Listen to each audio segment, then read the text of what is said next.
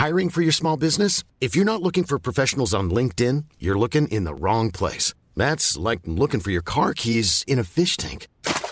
LinkedIn helps you hire professionals you can't find anywhere else, even those who aren't actively searching for a new job but might be open to the perfect role. In a given month, over 70% of LinkedIn users don't even visit other leading job sites. So start looking in the right place. With LinkedIn, you can hire professionals like a professional. Post your free job on linkedin.com slash people today. Mom deserves the best, and there's no better place to shop for Mother's Day than Whole Foods Market. They're your destination for unbeatable savings, from premium gifts to show-stopping flowers and irresistible desserts. Start by saving 33% with Prime on all body care and candles. Then get a 15-stem bunch of tulips for just $9.99 each with Prime. Round out Mom's menu with festive rosé, irresistible berry chantilly cake, and more special treats. Come celebrate Mother's Day at Whole Foods Market.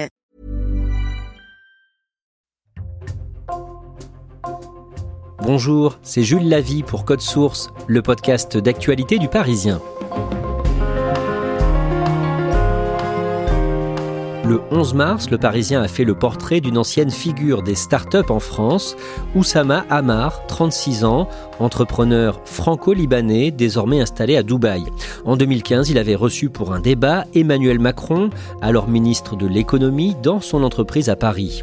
Mais aujourd'hui, Oussama Hamar est devenu un sujet de moquerie sur Internet, qualifié de super mytho, notamment depuis qu'il a prétendu avoir joué au poker avec un chef des Yakuza, la mafia japonaise.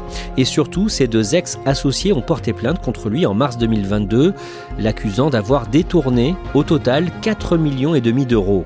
Qui est Oussama Hamar? Élément de réponse aujourd'hui dans Code Source avec les deux journalistes du Parisien qui ont brossé son portrait, Pamela Rougerie et Robin Corda.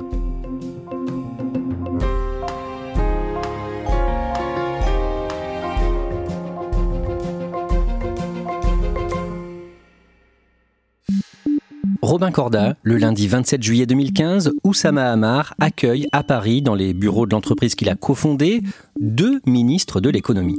Oui, le premier, c'est Emmanuel Macron. À ce moment-là, il est encore ministre de François Hollande à Bercy et il convie son homologue britannique, George Osborne, à visiter les locaux de The Family, une entreprise française.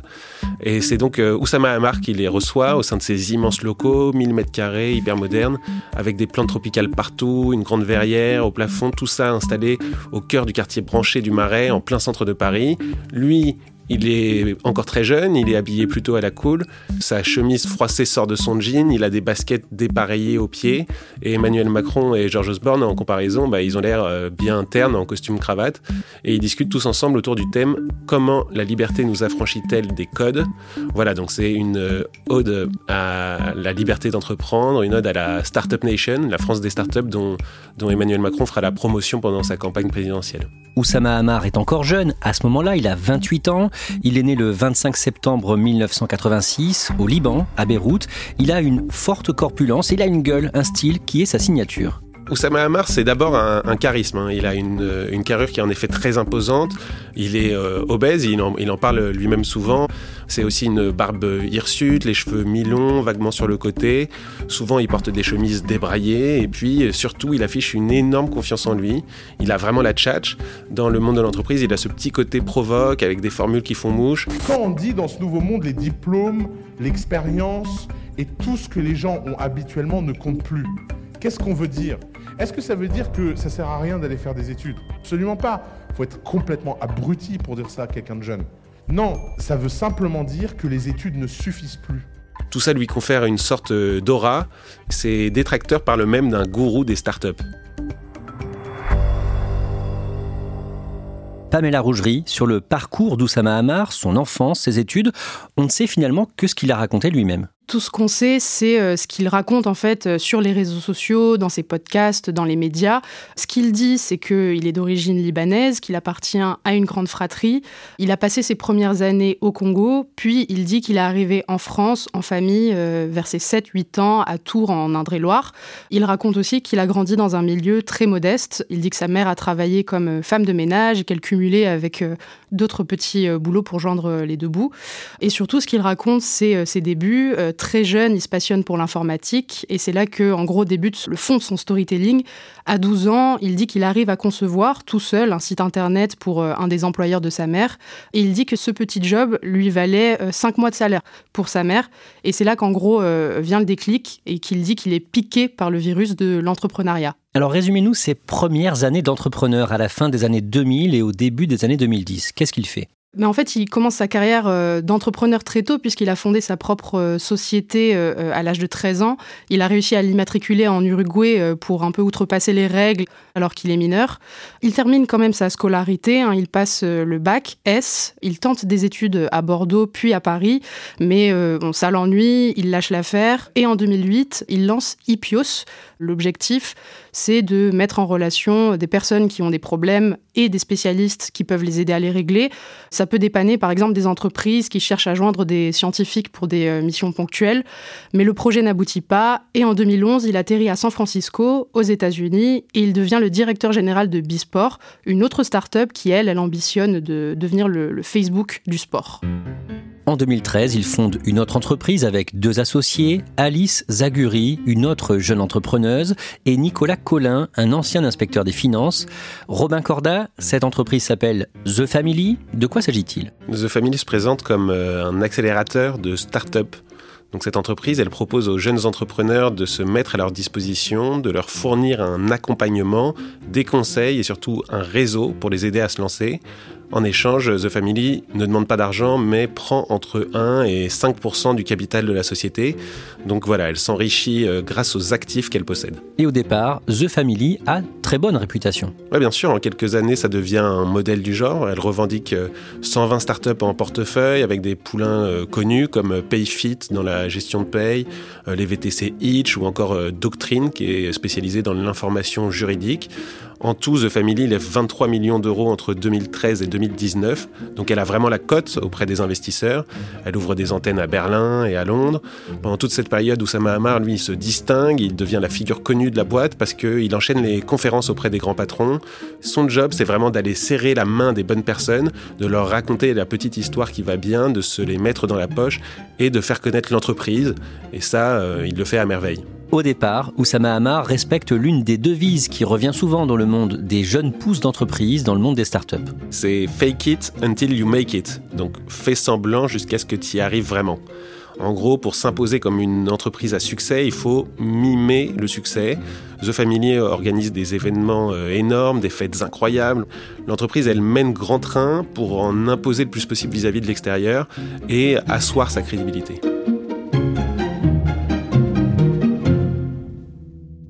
En juin 2018, Pamela Rougerie, Oussama Hamar est rattrapé par la justice. Il est condamné à 4 mois de prison avec sursis pour abus de confiance, faux et usage de faux, à la suite d'une plainte déposée par une start-up dans laquelle il avait travaillé. L'affaire concerne son passage à Bisport, la start-up qu'il a rejoint euh, au début des années 2010.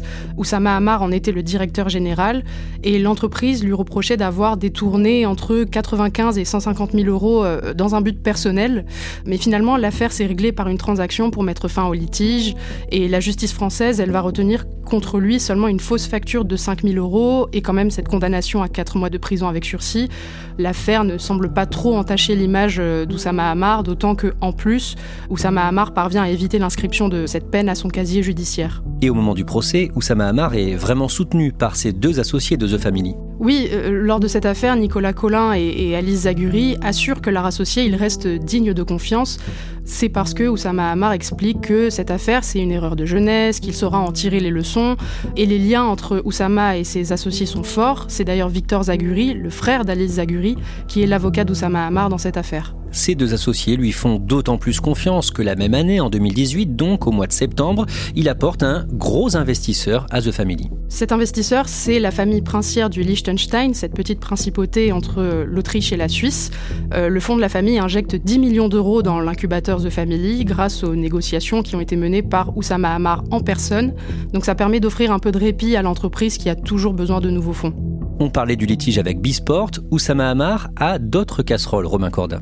Il faut se rappeler de Ipios, c'est cette entreprise de résolution de problèmes en ligne qu'il avait cofondée auparavant. Et eh ben, on sait aujourd'hui qu'il en a été congédié en février 2011. Le commissaire au compte de la société découvre à ce moment-là que de nombreuses dépenses à caractère personnel ont été effectuées par Oussama Hamar au cours de l'exercice. Puis il y a aussi des opérations, je cite, visant à favoriser une société dans laquelle il avait un intérêt. On parle d'environ 200 000 euros et finalement, tout ça se règle là encore à l'amiable quelques mois plus tard avec une transaction tenue secrète entre actionnaires. Robin Corda, en septembre 2020, The Family ferme ses bureaux parisiens. L'entreprise est en difficulté financière. C'est un peu le début des ennuis. Fin 2020, les, trois actionnaires font état de lourdes pertes financières à leurs investisseurs, plus d'une dizaine de millions d'euros en tout. Bon, il y a la crise sanitaire, mais surtout, on se rend compte que ce qui rentre dans les caisses n'est pas du tout suffisant pour couvrir les dépenses euh, somptuaires de, de l'entreprise. La presse spécialisée s'interroge sur le modèle même de The Family. Donc là, c'est le, le branle-bas de combat. Euh, fini les locaux au cœur de Paris pareil pour Londres, pareil pour Berlin. Tout le monde est prié de se mettre au télétravail et c'est une cure d'austérité qui commence. En novembre 2021, Oussama Hamar est débarqué de la start-up The Family. Pamela Rougerie, que se passe-t-il à ce moment-là? Ça fait plusieurs mois qu'il fait l'objet de soupçons dans l'entreprise. À The Family, Oussama Hamar, il est censé s'occuper euh, des opérations financières entre investisseurs et start-up qui font partie de l'incubateur. Mais euh, un des associés d'Oussama Hamar a remarqué qu'il y avait des irrégularités dans certains procédés. Des gens qui avaient investi dans des start-up qui ont réussi euh, n'ont pas vu leur retour sur investissement. Et un an avant son départ de The Family, Oussama Hamar avait déjà été privé des carnets de chèques de l'entreprise. En résumé, ces deux ex-associés, Alice Zaguri et Nicolas Collin, accusent Oussama Hamar d'avoir détourné des millions d'euros. Ce qu'il raconte, c'est qu'au début de l'épidémie de Covid, il confie 3 millions d'euros à Oussama Hamar pour investir dans des grandes entreprises américaines, Airbnb, Stripe et SpaceX. Selon eux, ces actions n'ont jamais été achetées et ils auraient la preuve qu'Oussama Hamar s'est servi de cet argent pour investir dans un domaine hôtelier de luxe en Normandie qui s'appelle le domaine d'Ablon. Oussama Hamar dément avoir détourné cet argent, mais ce qui est sûr, c'est qu'il a bien investi dans ce domaine en Normandie. Oui, c'est un site dont il est vraiment tombé amoureux. On sait qu'il s'est associé avec le propriétaire des lieux et il a apporté de l'argent notamment pour faire construire un gîte sur place. Plus tard, ses associés parleront non plus de 3 millions, mais de 4 millions et demi d'euros détournés. Robin Corda, suite au bras de fer qui l'oppose à eux, Oussama Hamar a quitté Londres, où il vivait, pour s'installer à Dubaï, aux Émirats Arabes Unis. On sait pourquoi? Dubaï, c'est euh, une destination qui est prisée par les influenceurs. On sait qu'il y a des prestations de luxe sur place, qu'il y a un, climat euh, sympa et puis aussi euh, des conditions fiscales optimales pour les entrepreneurs notamment. Qu'est-ce qu'il fait concrètement à Dubaï? Il se construit surtout une notoriété en ligne. Il enregistre des podcasts euh, filmés où il parle de son parcours, il parle de ses expériences et puis il donne des conseils en investissement.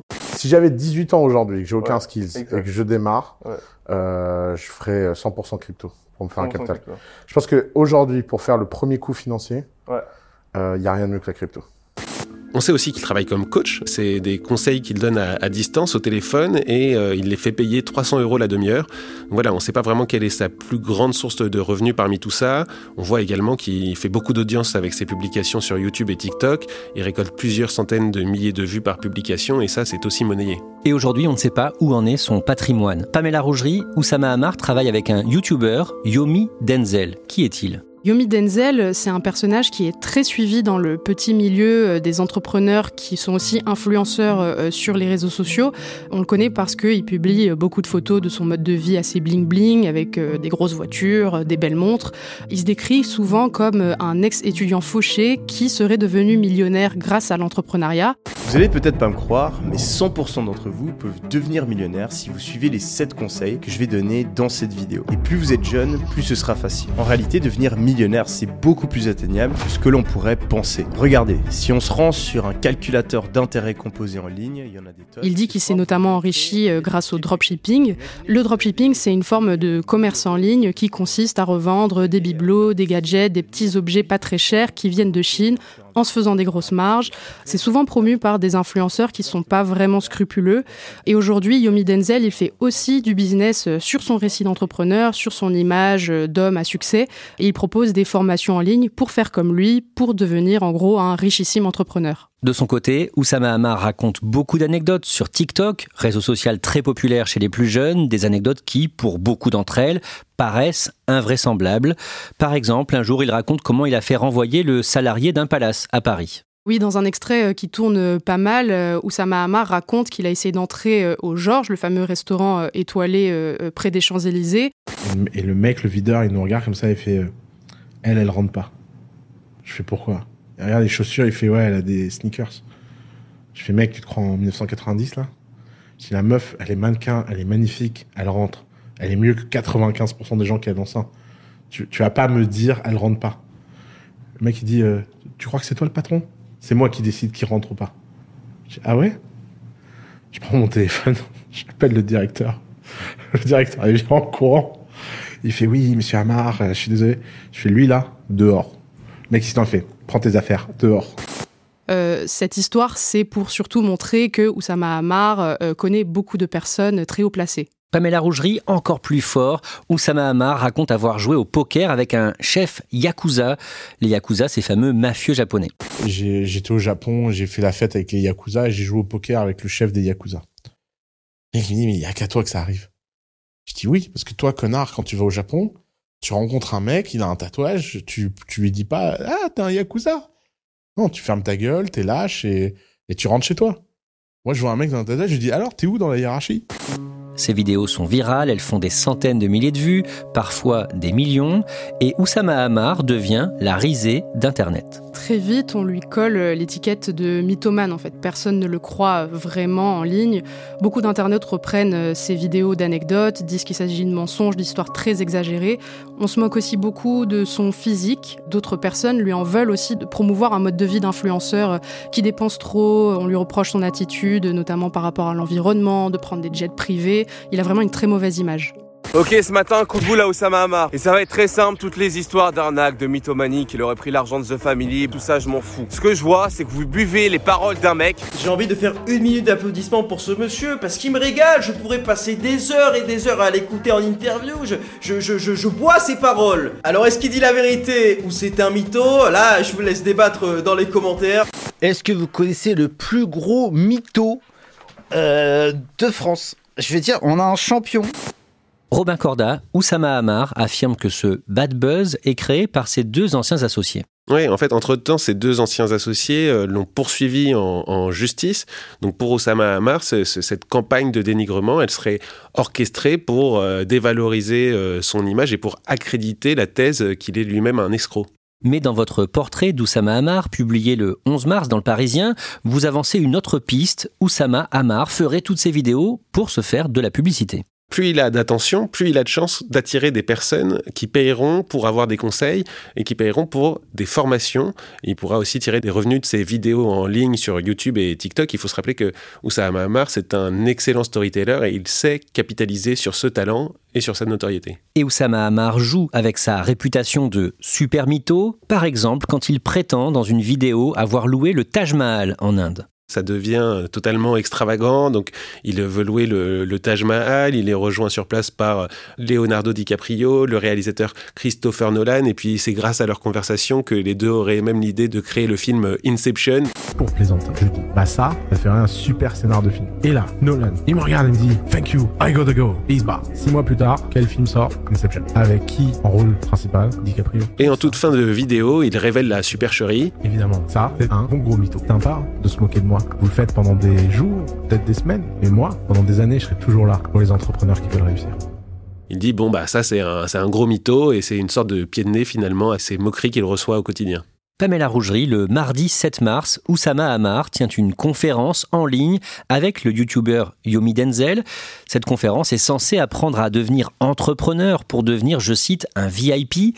D'abord, à quoi ça ressemble? On voit quoi à l'image? Bah, À l'image, on voit euh, les deux hommes, du coup, euh, Yomi et Oussama, qui sont face à leurs ordinateurs, face caméra, un peu comme des professeurs qui donnent un cours euh, à distance. Comme je l'ai dit avant, rester jusqu'à la fin, c'est primordial parce que bah, on va partager avec vous un plan d'action détaillé qui résume toute la conférence qui vous donne des informations supplémentaires afin que vous puissiez vraiment lancer votre business dès demain. Derrière eux, on voit seulement une grande bibliothèque et pendant deux heures, ils font passer euh, plusieurs visuels qui racontent euh, leur parcours et leurs projets. Bonsoir tout le monde, c'est un plaisir d'être avec vous. Alors, Pour ceux qui me connaissent pas encore, ou du moins qui ont une image partielle de moi, j'ai commencé à travailler assez tôt, à l'âge de 12 ans. J'ai confondé une société d'investissement qui s'appelle The Family. Que vend Oussama Hamar pendant cette conférence il est là pour vendre une formation qu'il appelle Business Pro. Ça coûte environ 1500 euros et c'est censé aider n'importe qui à créer sa propre entreprise. On peut se lancer à son propre compte, fonder son agence ou créer sa propre start-up. Le point commun de toutes ces entreprises, c'est qu'elles doivent utiliser des outils euh, euh, basés sur l'intelligence artificielle. Donc ça permet de concevoir des services euh, automatisés. On peut les vendre très cher à des clients et c'est un service tout nouveau, très très prisé. Alors, je connais énormément de personnes. J'ai moi-même géré plusieurs agences. J'en ai encore une aujourd'hui qui génère plusieurs dizaines de milliers d'euros par mois. Ces agences-là, elles n'ont pas utilisé l'IA et elles fonctionnaient extrêmement bien. J'ai des dizaines de potes qui génèrent plusieurs dizaines de milliers d'euros grâce à leur propre agence sans utiliser l'IA. Donc c'est pas quelque chose d'obligatoire, mais c'est quelque chose qui peut vous permettre d'aller beaucoup plus vite, beaucoup plus loin. En gros, ils vendent du rêve. Euh, oui, ils vendent du rêve parce que euh, ce seraient des entreprises très faciles à monter, très rapidement, tout est automatisé à distance et surtout ça ferait gagner des dizaines de milliers d'euros par mois. Il y a du monde qui suit cette conférence? A priori, il y aurait 70 euh, 000 personnes au début de cette conférence. Elle s'est terminée avec 50 000 spectateurs, mais ces chiffres-là, on n'est pas vraiment sûr qu'ils soient réels puisque la conférence, elle est organisée sur une plateforme qui est créée par Yomi Denzel pour l'occasion. Donc il n'y a que lui qui a véritablement un œil sur les chiffres. À minima, on peut douter de la qualité de cette formation, même si le Parisien n'a pas déboursé les 1500 euros pour l'acheter. Robin Corda, aujourd'hui, à quoi peut ressembler l'avenir d'Oussama Hamar? C'est difficile à dire. Euh, il pourrait euh, devenir comme son ami Yomi Denzel et euh, rejoindre ce monde de ces entrepreneurs qui sont aussi influenceurs. Donc on voit qu'il mise beaucoup en ce moment sur son image. Cette nouvelle visibilité va peut-être aussi lui permettre de réinvestir dans d'autres projets. Après, tout va dépendre aussi des répercussions qu'auront les poursuites judiciaires à, à son encontre. Peut-être que son image va finalement être trop dégradée pour qu'il puisse continuer à se montrer en exemple de réussite.